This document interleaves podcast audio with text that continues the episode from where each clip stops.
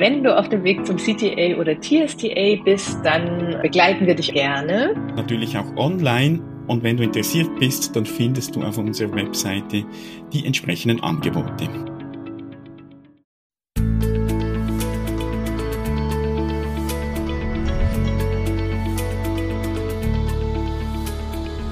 Transaktionsanalyse fürs Ohr. Der Podcast von Christine Nierlich und Jörg Bolliger. Herzlich willkommen.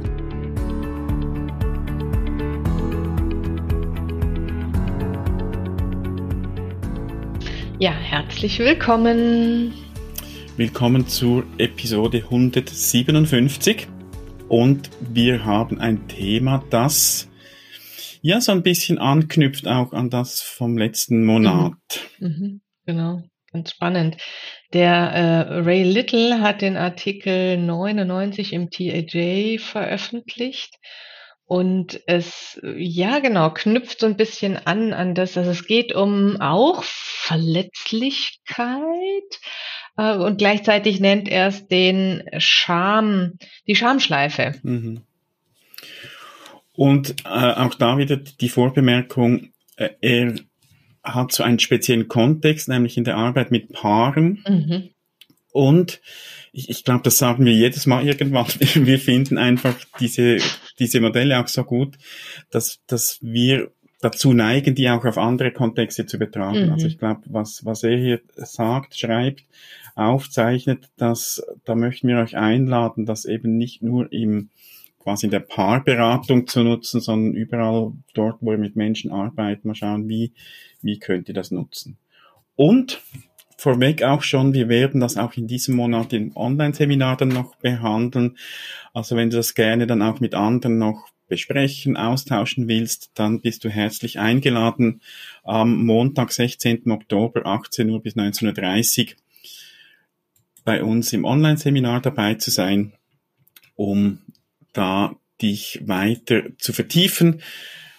Die Mitglieder unseres Online-Trainings, ihr werdet wie immer den Link erhalten oder ihr könnt euch dann auch einzeln für dieses Online-Seminar anmelden. Das findet ihr alles auf unserer Webseite transaktionsanalyse.online. Mhm.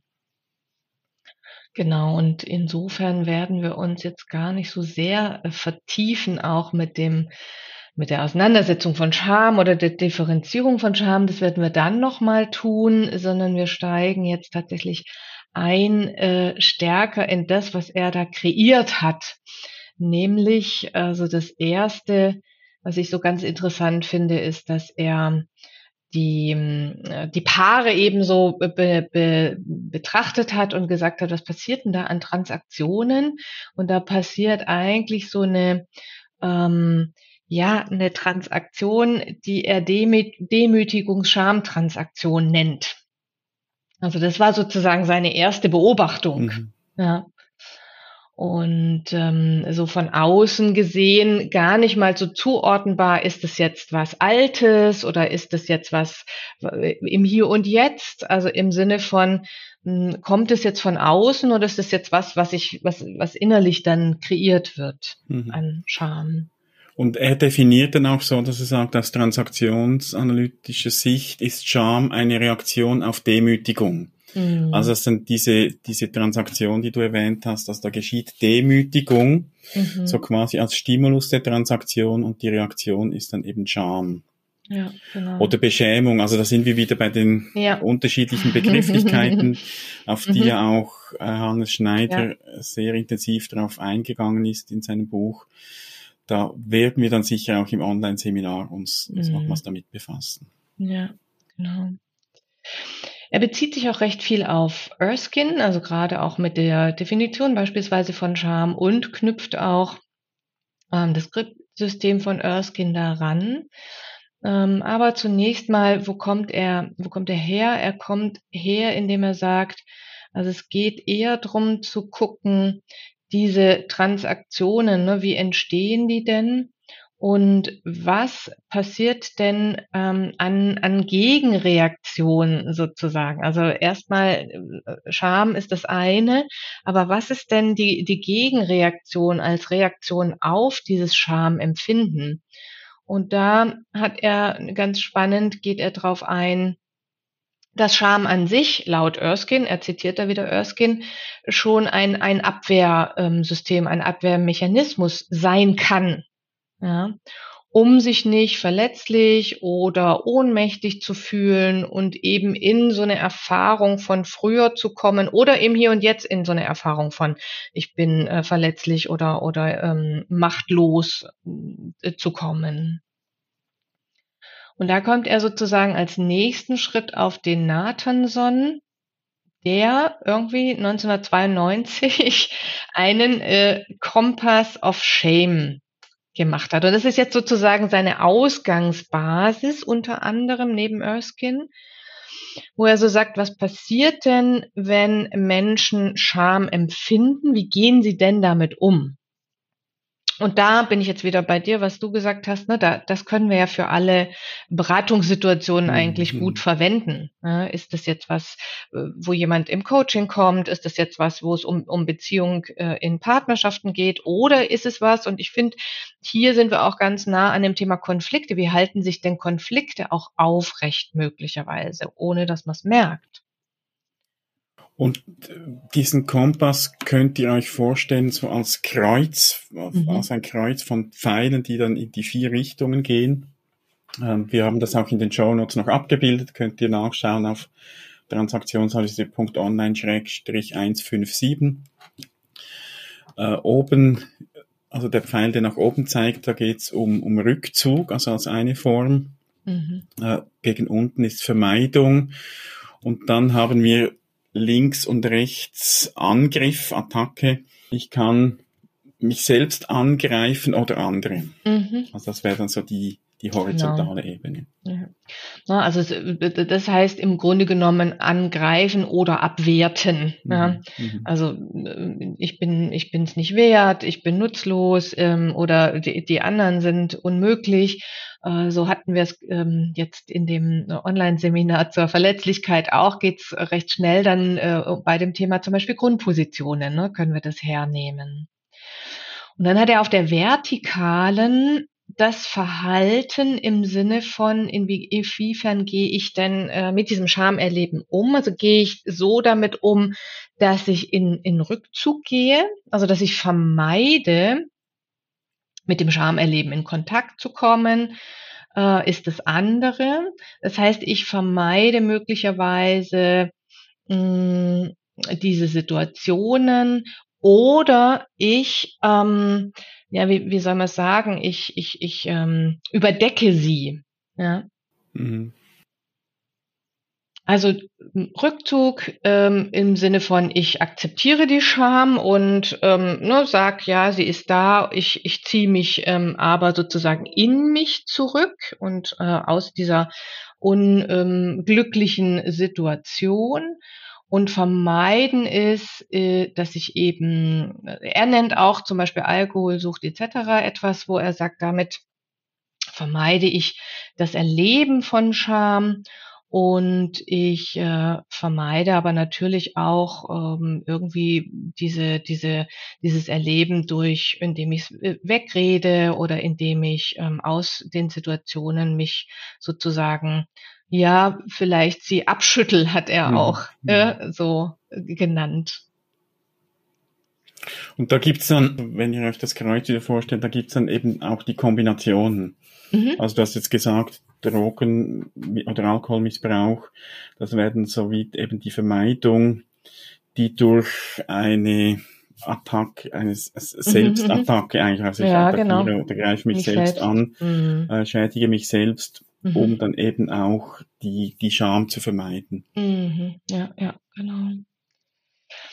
Also das ist sozusagen seine Ausgangsbasis, aufgrund dessen er dann wiederum ähm, seine Schleife der Scham entwickelt und wo er sagt, ne, mit, mit diesem Compass of Shame bleibt natürlich das Thema Scham im Raum oder bleibt, bleibt äh, nicht gelöst sozusagen. Und deswegen kommt er auf diese Idee, ah ja, wie ähm, hält sich denn dann diese Scham oder wie hält sich denn dann dieser, diese Schamschleife aufrecht, äh, indem eben zwei Personen dazu beitragen, dass sie einerseits äh, Hoffnung haben, dass es gelöst wird, aber andererseits natürlich, äh, er nennt Salz in die Wunde äh, schütten. Ja, also gleichzeitig, ne, man, man bleibt in dieser Beziehung oder man bleibt in dieser ähm, Kommunikation, wenn wir von diesen Transaktionen nochmal ausgehen. Man hat die Hoffnung, wir kriegen es gelöst, aber gleichzeitig bleibt man eben in der, in der Schleife. Und die Schleife, sagt er, ist im Grunde genommen ähm, ist das Wesen der Schamschleife, dass die Art und Weise, wie eine Person die Scham abwehrt, ja, ob durch, wie gesagt, Rückzug oder Abwehr oder durch selbst ähm, ähm, sich selbst attackieren oder abwerten oder den anderen. Das ist wahrscheinlich genau das Verhalten, was beim anderen wiederum auslöst, dass er oder sie sich als gedemütigt oder erniedrigt erlebt. Also da ist der Zusammenhang, den er setzt in dieser Schamschleife. Und vielleicht da noch, noch eine Zwischenbemerkung. Vor allem Hans Schneider unterscheidet ja stark eben zwischen mhm. Scham als, als hilfreiches, authentisches Gefühl auch, dass das auch seinen Zweck hat, also diese natürliche Scham, die er beschreibt, und Beschämung. Ja. Und hier ich glaube, sowohl beim Kompass wie auch bei, mhm. bei dieser Schamschleife spielt es gar keine Rolle, ob es um Scham oder um Beschämung geht, sondern es geht um den Umgang damit. Mhm. Also wenn ich Scham jetzt auch als, als hilfreiches Gefühl, das mir, mich im Moment auch weiterbringen könnte, wenn ich das eben verdecke oder nicht, nicht ernst nehme, dann bin ich genauso dann in der Schleife drin, wie auch wenn es Beschämung wäre, dass, mhm. das mich eigentlich klein macht und, und ich auch das nicht ernst nehme und nicht einen guten Umgang damit finde. Also mhm. egal, ob's ob's angemessene Scham ist, berechtigte Scham, die, die mir auch weiterhilft, oder eben eine kleinmachende Beschämung. Letztlich mhm. geht's hier nicht um diese Unterscheidung, sondern es geht um die Frage, wie gehe ich damit um oder wie gehen jetzt ja. Paare oder Gruppen oder wer auch immer damit um. Genau, und das macht er so ein bisschen deutlich, indem er da drunter ja diese, ja, wie soll man sagen, so eine, so eine Leiste hat, die ähm, im Grunde genommen aufgreift das authentische Selbst. Ja, das mhm. hieße ja schon, ich habe diesen Zugang zu mir selbst ähm, und er kann, wie du gerade sagst, sozusagen lösungsorientiert wäre das ja eher sagen, was mich gerade Scham spüren lässt oder Beschämung spüren lässt und kann damit anders umgehen, ja. Und was er gleichzeitig aber eben da unten in dieser Leiste macht, ist, dass er sagt, also das authentische Selbst ähm, kommt gar nicht zum Tragen, wird durch die Scham verdeckt und damit entsteht natürlich die, ähm, die Beziehung, die da damit zerstört wird auch, ne, oder die ins Wanken gerät. Hat, er hat das jetzt disruptiv genannt, aber ich würde sagen, ne, an, an unterschiedlichen Stellen gerät sie dann ins Wanken, bis sie dann mhm. vielleicht auch daran zerbricht. Und er, er bringt hier auch ein Beispiel, genau. wo das auch sichtbar ist mit einem mhm. Marcel und Cleo. Mhm. Fand noch spannend, Marcel, den, ein Name, den man sonst so in englischsprachiger Literatur weniger liest. Weniger, Meistens ja. heißen die Joe oder sonst. okay, äh, egal. Aber der, ich glaube, der kommt irgend von einer Reise zurück und seine Partnerin, äh, die erwartet ihn am keine Ahnung, Flughafen, Bahnhof.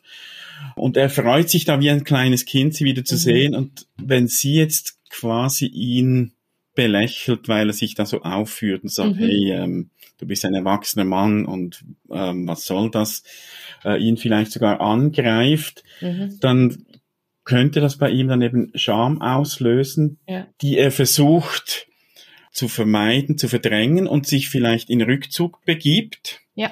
Und dann, und das spielt dann die Schleife, dann geht es zu seiner Partnerin die dadurch auch Scham empfindet. Sie merkt, er zieht sich jetzt zurück und da ist mit mir etwas nicht gut. Mhm. Und vielleicht ist dann wieder ihr Mechanismus, und da sind wir wieder beim Kompass auch, dass sie dann noch mehr angreift und sagt, jetzt mhm. ziehst du dich noch zurück, jetzt haben wir doch, und wie das dann eben so spielen kann mhm. und, und solange es nicht unterbrochen ist, dann würde die Schleife dann eben laufend mhm. sich so verstärken. Genau, ja. Nun, man könnte das jetzt auch als Kreis malen etc., aber die mhm. Schleife ist genau das, dass er eben auf gleicher Höhe diese Scham bringt und auf gleicher Höhe eben dieses äh, Verhalten, was, äh, was er aus diesem äh, Schamkompass eben nimmt. Und damit entsteht dieser, diese Schleife und auch eben diese, ja, Ver Verhakung ineinander, äh, weil beide sich ihrer Gefühle, ihrer Gedanken, der Impulse eben auch nicht klar sind und damit nicht in einem angemessenen Umgang ähm, aufeinander zugehen können oder sich aufeinander beziehen können. Ja, und das ist es, wo er sagt, das wäre eigentlich eher dieses, dass dann ein autonomer, intimer Kontakt zwischen einem Paar bestehen sollte, indem man sich aufeinander bezieht im äh, integrativen äh, Erwachsenen-Ich. Das zitiert er hier auch nochmal, greift das auch nochmal auf. Und er geht dann weiter, ähm, wie er dann mit Paaren arbeitet. Ich denke, das ist jetzt was, was wir ein bisschen weglassen. Wie gesagt, er geht auch nochmal mit diesem Beispiel durch das, äh, durch das Skriptsystem von Erskine äh, interessant ist aber eben nachher, finde ich, nochmal, dass er eher dann in so, eine, so einen Modus geht, wo er beide das, äh, was wir aus Mediation kennen, eben das, was der andere sagt, spiegeln lässt. Äh, eben nicht dieses, ich gehe gleich in meine Seite der Schleife, sondern ich bleib sozusagen beim anderen. Und das äh, nimmt er wie so eine Unterbrechung der Schleife, so würde ich es jetzt mal benennen, dass er sagt, wir, ähm, der oder die andere sagt, wie ging's ihr oder ihm denn, auf sich bezogen, aber auch auf die Partnerschaft bezogen. Und der andere paraphrasiert zunächst erstmal und dann checkt der andere nochmal dieses Paraphrasieren, bis es dann weitergeht. Wie gesagt, das ist jetzt ähm, für mich eher auch was, was ich Mediation nennen würde. Mhm. Das nimmt, nimmt er da als Handlung in sein Konzept bei der Paararbeit mit rein. Ja, so viel mal für den Moment zur Schamschleife. Wir hoffen jetzt schwer, dass du diese Episode hörst vor dem 16. Oktober 2023, weil dann hast du Gelegenheit auch noch beim Online-Seminar dabei zu sein und wir freuen uns schon darauf. Das ist auch für ja, uns immer wieder total. sehr spannend und bereichernd, das mit mhm. euch zu diskutieren. Und ansonsten gerne auch Kommentare. Schreibt uns, wenn ihr Fragen, wenn ihr Anregungen habt, wenn ihr Beispiele habt. Ihr könnt unter den Show Notes die Kommentarfunktion nutzen oder schreibt uns, wo auch immer ihr uns findet. Genau. Und ähm, ja, insofern genau, große Freude und vielleicht bis zum 16.10. Ansonsten bis zum nächsten Podcast. Gute Zeit. Tschüss. Bis dann. Tschüss. Herzlichen Dank fürs Zuhören. Falls du dich weiter mit diesem oder anderen Themen der Transaktionsanalyse beschäftigen und tiefer darin eintauchen möchtest, findest du auf unserer Webseite transaktionsanalyse.online verschiedene Möglichkeiten, wie du das tun kannst. Und wir freuen uns auch, wenn du uns und unseren Podcast weiterempfiehlst. Vielen Dank auch dafür.